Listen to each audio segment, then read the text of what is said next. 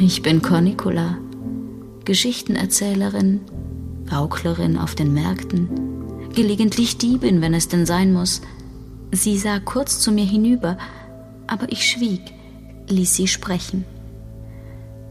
Ich besitze nicht mehr als du, nicht mehr als ich am Leib trage. Das und meine Legenden. Die Rechnung beim Tuchmacher zahlt Herr Severin. Er hat auch den Hauptmann dorthin geschickt, und von ihm habe ich auch die Münzen in meinem Beutel. Erneut sah sie zu mir, wieder sagte ich nichts, also fuhr sie fort. Ich glaube nicht, dass wir zufällig hier sind. An Zufälle glaube ich ohnehin nicht. Severin will etwas von mir. Er hat einen Auftrag für mich, und ich wäre dumm und blind, die Vorsehung dahin nicht zu erkennen. Sie schwieg.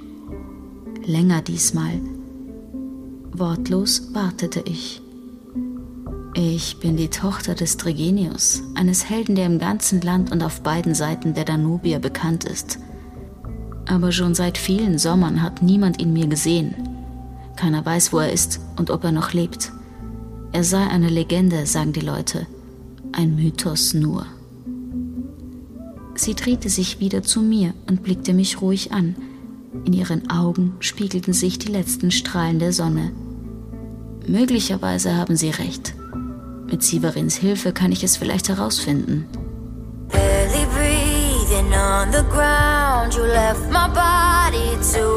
Stell dir eine Welt vor, in der die Gesetze deiner Vorfahren nicht mehr gelten, in denen es keine Grenzen mehr gibt, keine Regeln. Eine Welt, in der Schriftrollen zu Zunder werden, Städte zu Steinbrüchen und Bürgerinnen und Bürger zu Flüchtlingen. Eine Welt, in der das Recht der Stärke zählt und in einer Zeit, in der die Legenden großer Helden entstehen. Willkommen in der Welt von Cornicula und Avetonia. Willkommen zu Flug der Krähen, Legenden einer Erzählerin.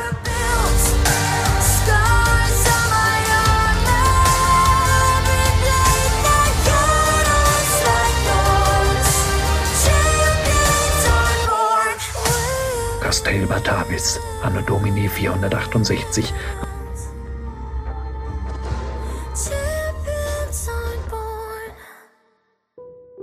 Ein frischer Luftzug blies leise vom Wachturm hinüber. Die Kühle tat meinem Kopf gut, der von den Eindrücken des Tages leicht schmerzte, vielleicht aber auch nur von der Sonne. Ich schloss die Augen und hörte auf unser beider Atem. Ich hörte ein paar Hunde bellen. Gedämpft drangen noch vereinzelte Stimmen zu uns herauf. Ein später Hahn krähte und ein paar Mal sausten Fledermäuse fiepsend dicht über unsere Köpfe hinweg. Darf ich dich etwas fragen? Ich ließ meine Augen geschlossen, wartete, und da sie nicht widersprach, fuhr ich fort. Warum hast du mich mitgenommen? Du bist mir anvertraut worden von einem Barbaren, das zählt für dich?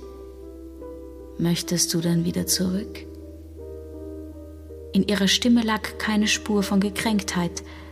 Ich schüttelte den Kopf. Wohin sollte ich denn zurück? Eine letzte Verwandte wurde vor meinen Augen erschlagen. Die Leute aus meiner Stadt haben mich den Räubern überlassen. Wem sollte ich dort noch vertrauen? Ich öffnete vorsichtig die Augen. Ich hatte gespürt, wie sie mich musterte, mit einer Mischung aus Neugier und Zärtlichkeit. Trotz des Windes wurde mir warm, und ich wollte gerade schamhaft den Kopf senken, ihrem Blick ausweichen, als ich ein Funkeln in ihren Augen bemerkte. Du hast recht. Wahrscheinlich wäre es uns bei den gotischen Kriegern sogar besser gegangen. Dieser Sandolf war doch mal ein richtiges Mannsbild. Eigentlich schade um ihn. Ich hätte Fürstin werden können und dich hätte ich zu meiner Gouvernante gemacht. Entsetzt starrte ich sie an, wich unbewusst einen Schritt zurück. Mein Rücken schrammte an der kalten Mauer entlang. Sie lachte laut auf, schüttelte ihre Locken und griff meine Hände. Oh nein, ich mach doch nur Spaß. Sie kam dicht an mich heran, beugte sich etwas vor, drückte mich noch etwas fester gegen den Stein. Es ist so. Ich fühlte ihre Wange an der meinen. Ihre Lippen berührten beinahe mein Ohr. Du hast etwas in mir geweckt. Die Erinnerung daran, wie es ist, nicht allein zu sein. Ich war sehr lange allein, trotz all der Menschen, denen ich begegne, trotz des Applaus, mit dem ich meine Einsamkeit übertönen kann. Sie richtete sich wieder auf und sah mir ernst in die Augen. Ihr Blick war samtweich, jeglicher Spott war verschwunden. Ich möchte nicht mehr allein sein. Ich hätte gerne eine Kameradin, eine Freundin. Ich wäre froh, wenn du mit mir kämst. Ich wusste keine Antwort darauf, klammerte mich an ihren Händen fest und wünschte mir eine Ewigkeit nur in die Tiefe ihrer Augen schauen zu können. Aber während ich noch nach einem Satz suchte, um ihr meine Freundschaft zu versichern, sah ich, wie das Blitzen in ihren Blick zurückkehrte. Nur sag, was hast du eigentlich da bei den Jungs gemacht zwei Tage lang? Sie hob neckisch eine Augenbraue, dann ließ sie plötzlich meine Hände los, drehte sich um, ging zwei Schritte auf die Treppe zu, die von der Mauer hinabführte, und winkte mir, ihr zu folgen. Ach, vergiss es und komm, rief sie. Ich habe einen Auftrag und wir brauchen noch tapfere Gefährten. Als hätte sie es mit einem Mal sehr eilig, stieg sie die Stufen hinab. Die letzten fünf nahm sie mit einem Satz. Sie reichte mir ihre Hand, um mir hinunterzuhelfen. Dabei sah sie mich verschmitzt an und flüsterte verschwörerisch: Wir befreien einen Gefangenen. Cornicula erzählt. Ein früher Morgen. Wie so oft, wenn der Dunst heraufsteigt und die Grenze zwischen Himmel und Erde verwischt. Wie so oft, wenn die Wintersonnenwende naht gingen Regenius Gedanken über die Zeit durch den Sinn. Über seine Zeit. Über Zeiten, die kommen. Vor allem aber über Zeiten, die lange vorüber sind. Zur Jugendzeit seines Großvaters waren die Felder, über die der Wanderer jetzt durch den Nebel stapfte, noch belebte Lagerstätten, durchzogen von gefestigten Ausfallstraßen. Er konnte sie im Fallenlicht nicht sehen, aber am Horizont Richtung Flussufer standen noch immer die Wohnsiedlungen der Soldaten. Leer die Villen der Gouverneure verlassen. Die steinernen Zeugen der großen Stadt Canontum erkannte sie gut. Es hieß, dort lebten einst mehr Menschen als heute noch in ganz Pannonien. Mehr als er in seinem ganzen Leben je treffen würde. Sein Großvater war noch mit dem alten Stadtkommandanten bekannt, der einst die drei Kaiser in seinem Haus zu Gast hatte. Jetzt waren sie fort. Die Kaiser schon längst. Auch die Edlen, die Familien der Kommandanten und der hohen Verwalter. Andere indes hatten sich hier niedergelassen. So mancher Legionär war hier geblieben, als die großen Truppen abzogen, hatte ein Handwerk gelernt, eine Villa übernommen. Nicht wenige waren auch hier schon geboren. Immerhin war die Garnisonstadt am Limes mehr als zwei Dutzend Dekaden der wichtigste und größte Posten an diesem Rande des Reiches. Hauptstadt der Provinz, Grenzstadt, Handelsplatz. Der große Triumphbogen vor der Einfallstraße, über die der Auster den Sand bläst, zeugt von der Blüte dieser Metropole. Die meisten jedoch waren fort was hatten sie hinterlassen? Regenie stapfte durch den kalten Wind, begleitet wie immer von Mars, seinem Hengst. Sie kommen an eine Weggabelung und es stand zu entscheiden, welche Richtung sie einschlagen sollten. Wo mochte das nächste Gehöft liegen? Wo würde man ihm die Tür öffnen und einen Schluck warmer Milch und ein Brot mit ihm teilen? Die Entscheidung war wichtig. Schneefall hatte eingesetzt. Der Wind nahm Stärke zu und wurde kälter. Seine Kleider, sein wollener Mantel waren nass und gefroren. Er brauchte eine Bleibe. Bald. Mars zog an den Zügeln nach rechts und der Wanderer folgte dem Rat seines Gefährten. Die feinen Nüstern des Pferdes hatten ihn noch nie im Stich gelassen und das Tier würde ihm auch heute den richtigen Weg zeigen.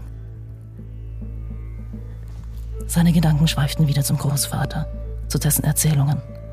Von beleuchteten Straßen, von Bädern mit warmem Wasser, das aus den Wänden in große Becken floss von den Händlern auf dem riesigen Marktplatz, die in unzähligen Sprachen Waren aus weit entfernten Ländern gegen hiesige tauschten, von den Predigern, von den Rüstungen, von den Frauen in leuchtenden Kleidern und den Kindern, die mit kleinen Hunden auf den Straßen spielten. Jetzt waren sie fort. Kaum mehr als eine Spanne eines Menschenlebens war seither vergangen, ging es ihm den Sinn. Und wie schon so oft bedauerte er, so kurze Zeit nur zu spät gekommen zu sein.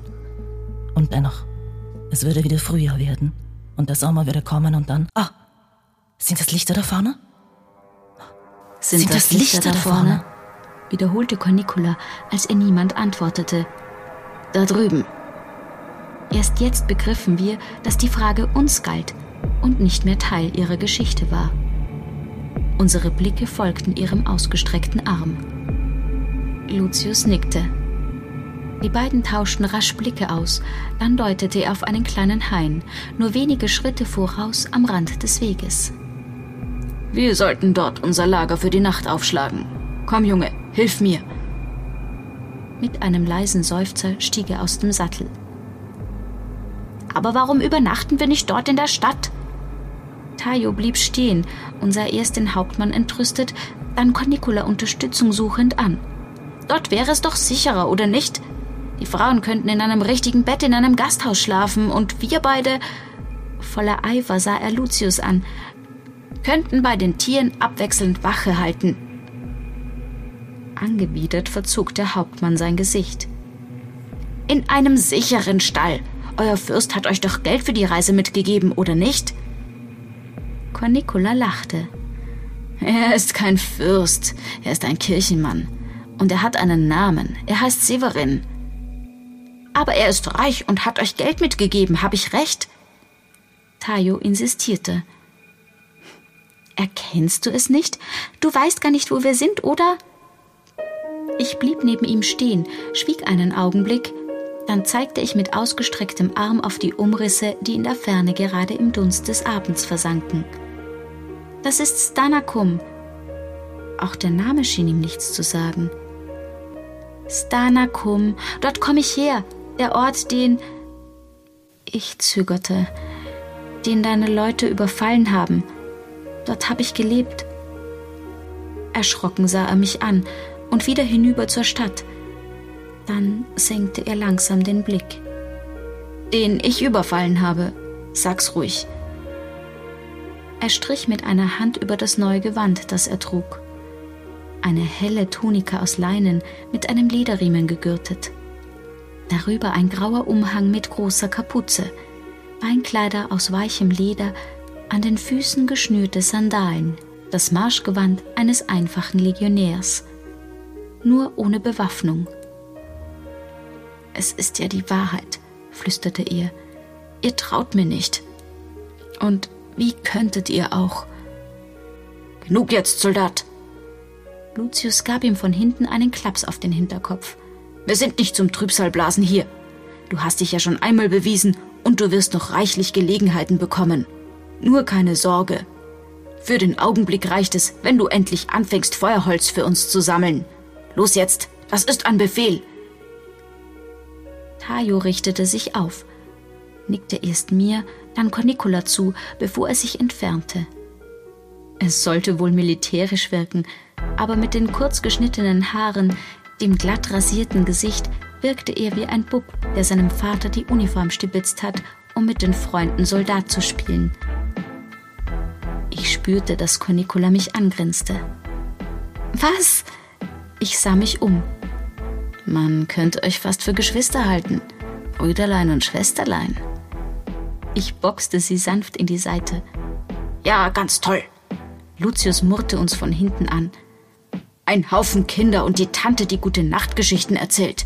Genau was man braucht, um ans Ende der Welt zu ziehen. Nimm's leicht. Cornicula tätschelte ihm die Schulter. Der Herr Severin, dein Gebieter, wollte, dass wir unauffällig sind. Nun, unauffälliger geht's ja wohl nicht. Aber warum eigentlich? Ich drehte mich ebenfalls zu Lucius um. Warum diese Heimlichtuerei? Statt seiner antwortete Cornicula. Weil die Straßen Ohren haben. Weil keine zwei Tagesritte von hier auf der anderen Seite des Flusses die Zeltstätte Szenatrex liegt und weil eben dieser inzwischen erfahren haben dürfte, dass ihm seine Beute aus eurer Stadt abhanden gekommen ist. Und weil die meisten Plünderer gerade erst tot die Danube hinabgetrieben sind, darunter sein Neffe. Und weil sein Ältester erschlagen auf einer Lichtung irgendwo da drüben vermodet. Und weil er entweder annehmen muss, dass auch sein Jüngster von unseren Pfeilen und Lanzen aufgespießt wurde. Und er weiß, dass sein Spross ihn verraten hat. Ihn und die ganze Meute. Das eine ist so unerfreulich wie das andere. Kurzum, weil es unruhige Zeiten sind. Barely breathing on the ground. Left my body to be found, but scars give me life. You should have killed me twice. I've been to hell and back, pick myself up from the ash. It made me who I am. Champions on board, we're built. Flug der Krähen, Legenden einer Erzählerin. Der Histofiction-Podcast mit Ingeborg Mamala als Cornicula und Alexandra Kloiber-Karner als Avitonja. Buchregie und Produktion Daniel Karenson.